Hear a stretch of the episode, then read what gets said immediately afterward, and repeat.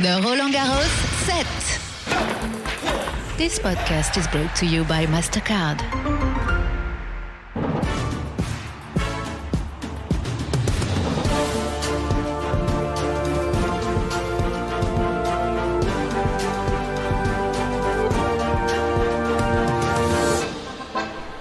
Clear skies, plenty of sunshine, lots of tennis, and a first week that's coming to an end here in Paris.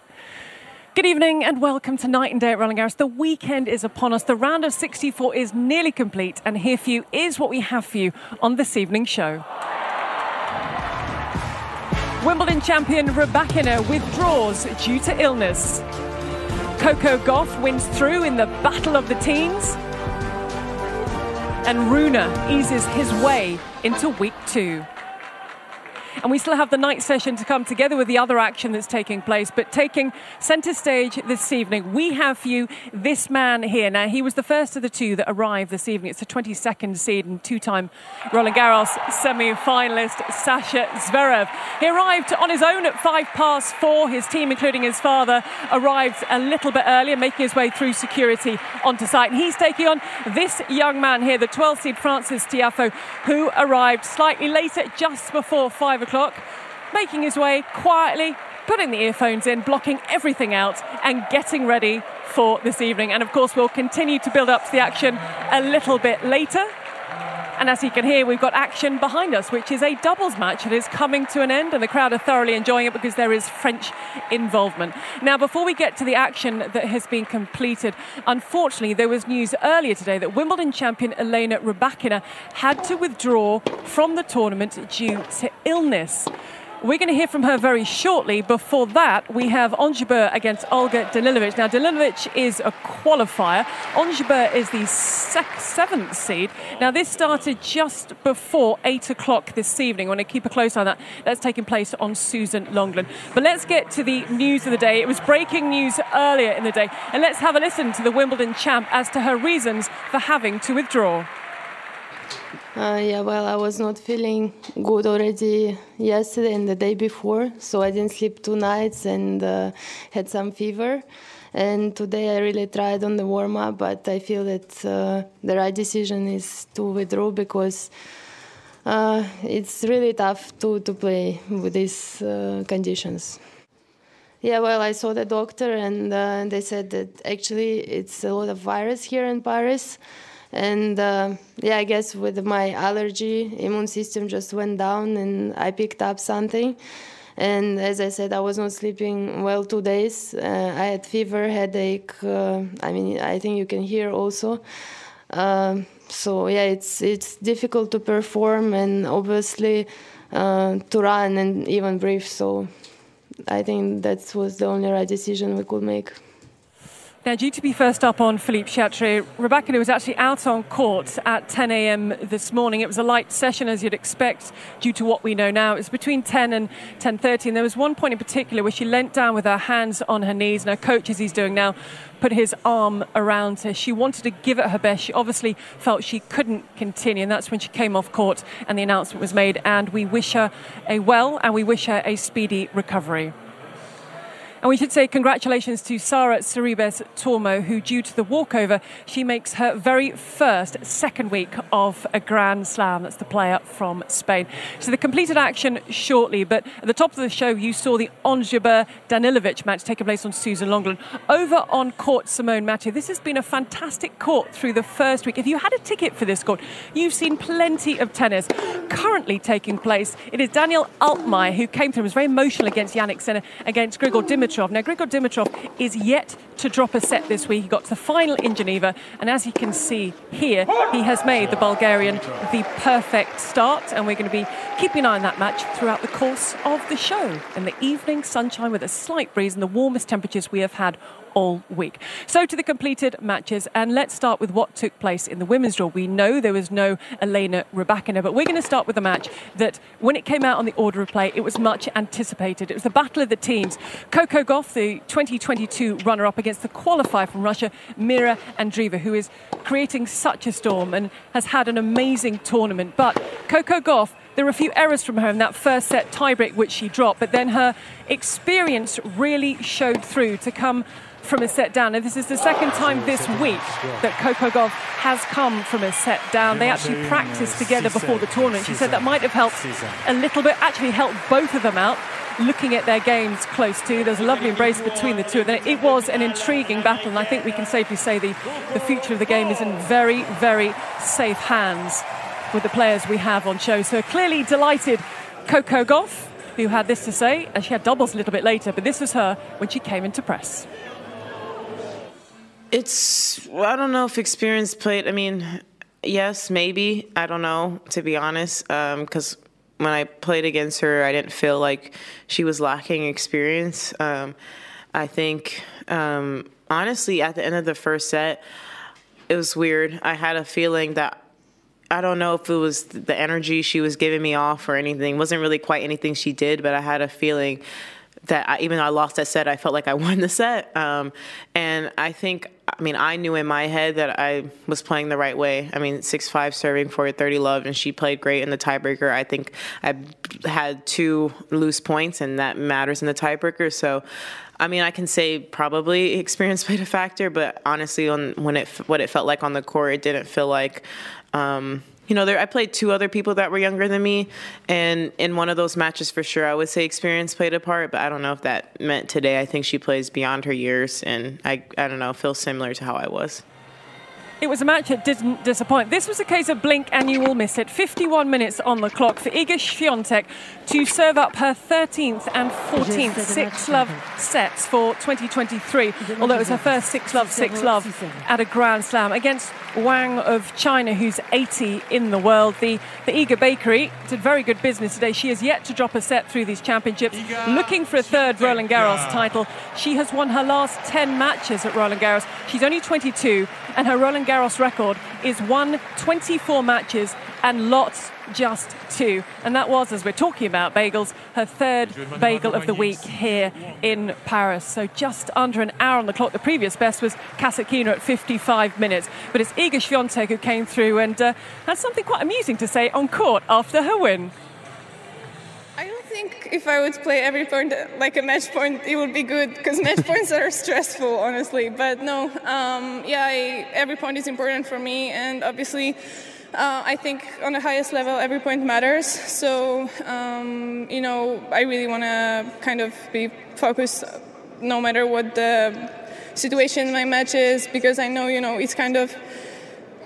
I'm going to use that um, skill later when I'm going to probably have, you know, really tight matches and tight games, and you always have to kind of, yeah, just be disciplined. And oh, sorry, I'm, I'm boring. Um, no, I mean.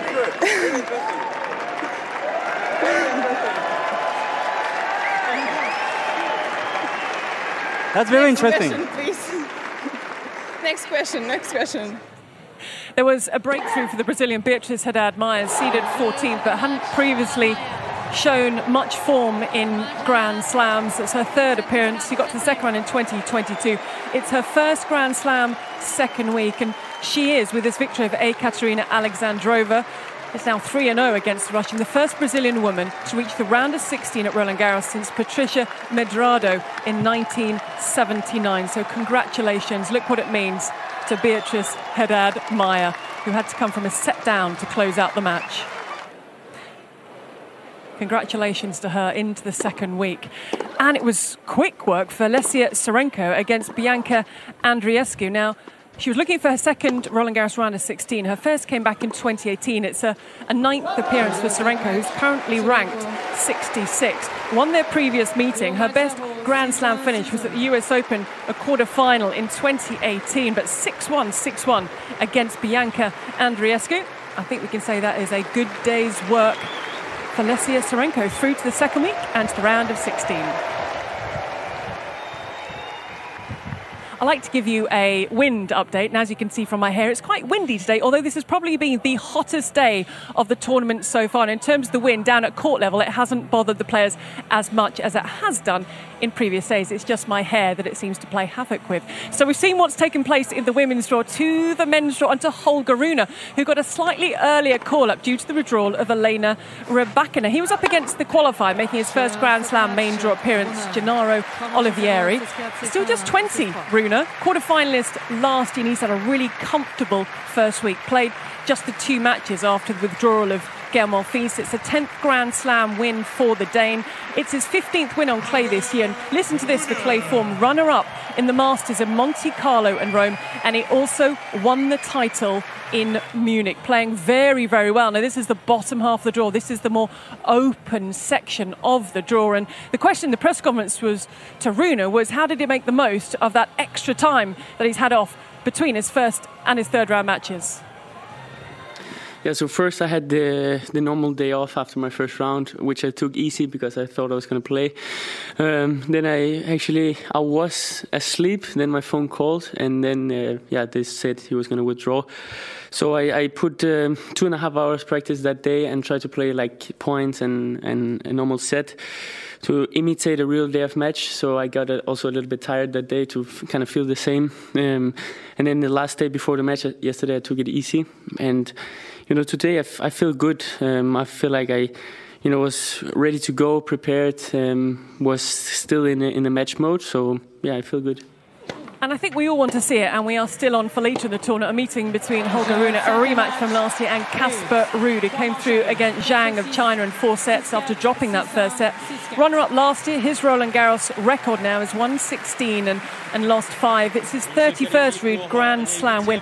He does have a lot of points to defend. On clay this year, he's won 13 and lost five. He won Estoril, semi finalist in Rome, so good pre tournament build up. He had an early exit in Madrid and a quarter final just before the tournament in Geneva. So building up nicely, Casper Ruud, who came into press post match and answered a few questions on today's win.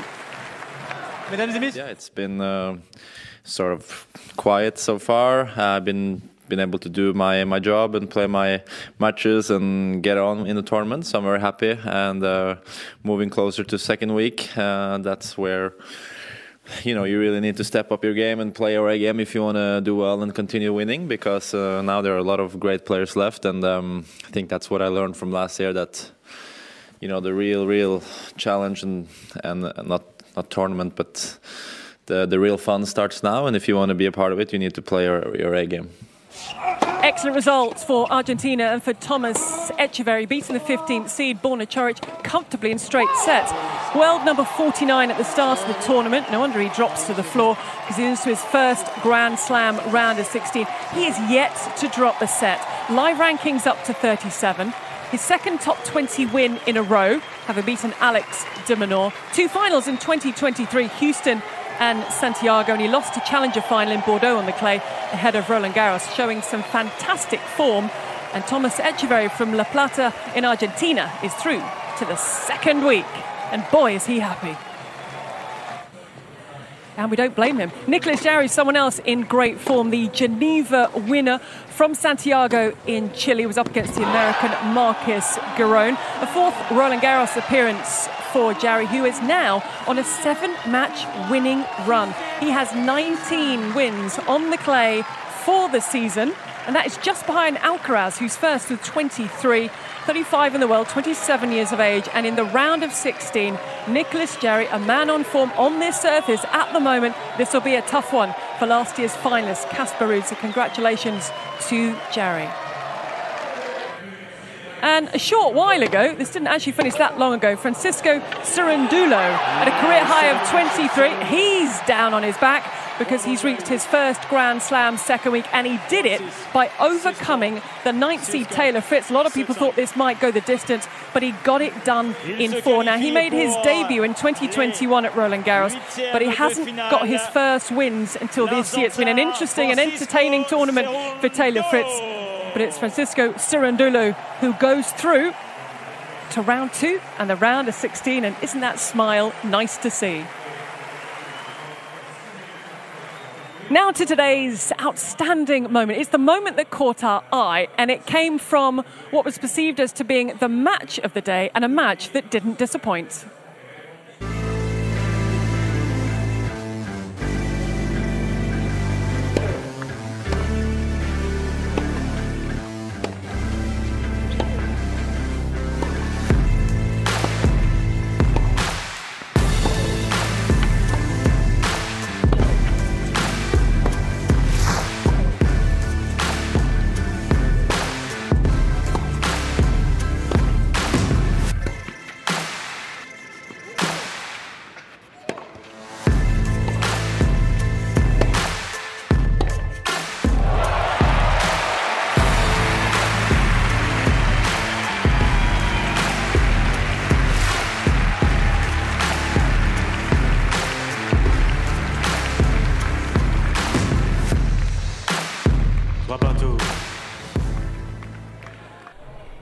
That was a great match, and that is a great sight the Eiffel Tower and not a cloud in the sky. Hottest day of the tournament so far, and the weather apparently is only going one way. It's going to get hotter into the second week of the tournament. You might be able to see behind me they are watering the court, so they're a touch behind in terms of the start time, and that's because, as you heard and may have seen behind me, we had the doubles taking place. These gentlemen are going to be in the night session. Sasha Zverev, so he arrived at four minutes past four. He's in the gym at 4.39. A lot to do to get the body ready ahead of taking to the court a little bit later. For Francis Tiafoe, now he might have done some work outside of the gym. Big smiles, and it was just sort of a little meet and greet in the gym. It was kind of a walkthrough. Said hello to a couple of people, and out the other side. So maybe his work was being done in the in the heat of the late afternoon. And we're going to see them in practice a little bit later. But it's time now for the latest instalment and time for some more player revelations in Never Have I Ever. No, I'm not too famous. Too famous. There's still time. Uh, yes. Recently? Yes. Okay. I just wanted to see pictures, my pictures, and what they think my height and weight are like. That's not true. What they write there. I have. I want to know what people write about me, but uh, it was a couple of years ago. Right now, I prefer not to do that. Uh, I think I once. have. No, never. I have. Humbly, I have. Oh yeah, actually, yes, yes. Very good upgrade I had. I have. I had like a, a business class ticket, then I upgraded to first class. Uh, no, never. Never? No, never. Really? Really? Oh. Okay. Yeah, I'm not. I'm not too famous. Too No. famous. There's still time. Still time. I think you'll find he's quite famous, and I think he'll be upgraded pretty soon. But only a couple that hadn't experienced it as of yet. And don't forget, you can look back on all the never have I evers that we've done over the course of the tournament via the Roland Garros social media channels. Right, it is time, and you can hear behind me the entertainment is building for the fans inside the stadium because it's getting closer to your Saturday night entertainment, the Roland Garros night session.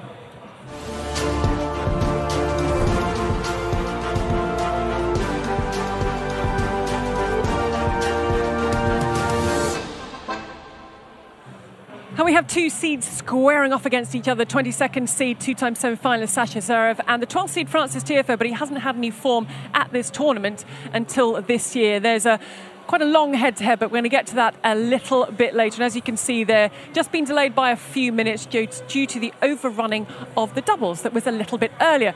Right, let's take a look at practice. We've seen arrivals, we've seen the gym, and then at five o'clock on court two. Sasha Zverev you can see Alexander Zverev Senior, his coach, just looking at his watch, seeing what's what. A Roland Garros record for Zverev of 125, lost just seven. Looking to reach the round of 16 here for the sixth straight year, and I think importantly for Zverev because early in his Grand Slam career he was getting tied up in knots in really, really long five set matches. He is yet to drop a set through two rounds. Just the one set drop from this man here who was on court three at 5.30, the American Francis Tiafoe, who as I mentioned is a 12th seed. Now it's his first Roland Garros third round in eight appearances. It wasn't until 2020 that he got his first Roland Garros win. First round straight sets against Krajinovic. He dropped a set against Aslan Karatsev in the last round. That wasn't too long ago, the practice outside. Now, I touched on it earlier, but there is a history between the two of them. But this evening, there is going to be a first when it comes to their head to head.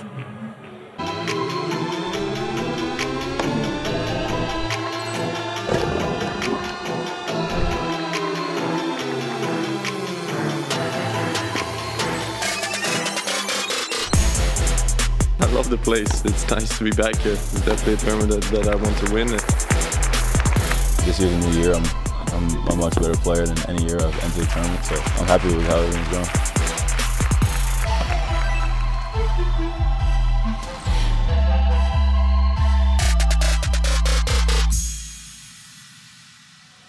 First meeting on clay for the two of them. It's going to be interesting as the centre court Philippe Chatrier continues to fill up ahead of this evening's night session.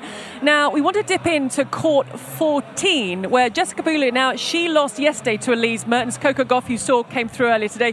Beatrice Haddad Maia also through today. Victoria Azarenka out now. They're getting used to facing each other, these pros. They faced each other recently in a final on the clay.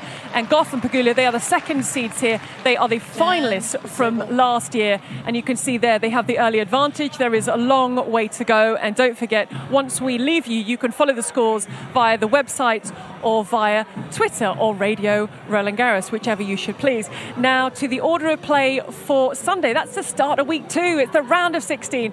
And Philippe Chatrier starts tomorrow at 11 o'clock, so earlier than it has been, with former finalist Anastasia Pavlyuchenkova taking on Elise Mertens, who defeated Jessica Pegula. Then Novak Djokovic against the Peruvian Varillas, and then Carlos Alcaraz against Lorenzo Musetti, which should be, if nothing else, a lot of fun. The night session, Sloane Stevens former finalist against Aryna Sabalenka.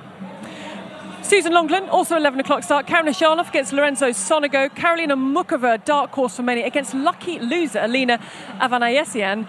Protected ranking for Elina Svitolina against Daria Kasatkina, the ninth seeder. Not before 4.30 you can see there the qualifier Sebastian Ofner against Stefanos Tsitsipas. So there is so much to look forward tomorrow and we're really looking forward to your company. But before we go, there's still a little bit more to bring you, including Simone Mathieu. Let's start here. This is Daniel Altmaier. And I think the big question was not only would he cope with the quality opponent of Grigor Dimitrov, the experience of Dimitrov having dealt with Jannik Sinner, but how would he recover emotionally and physically, a fist bump towards his box. It was such an emotional interview that he gave.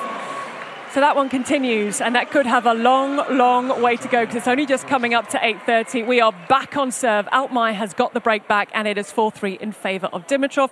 We also have the Ons Jabeur Olga Danilovic match, and that's taking place on Suzanne Lenglen. Danilovic is the qualifier, so there is still, and we showed you a little bit of the doubles, so there is so much going on. And then a few minutes later than normal, we will have the players out here for the night session in Zverev and Francis Tiafoe. So it's Saturday night. There's still an awful lot of tennis to be played.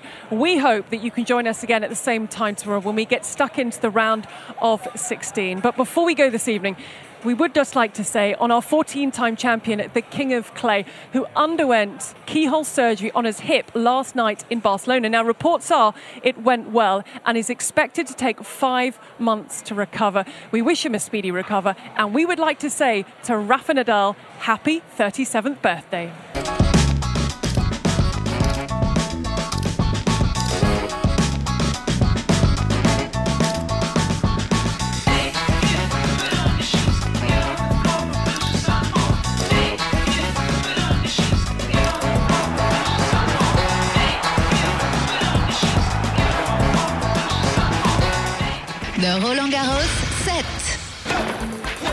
This podcast was brought to you by MasterCard.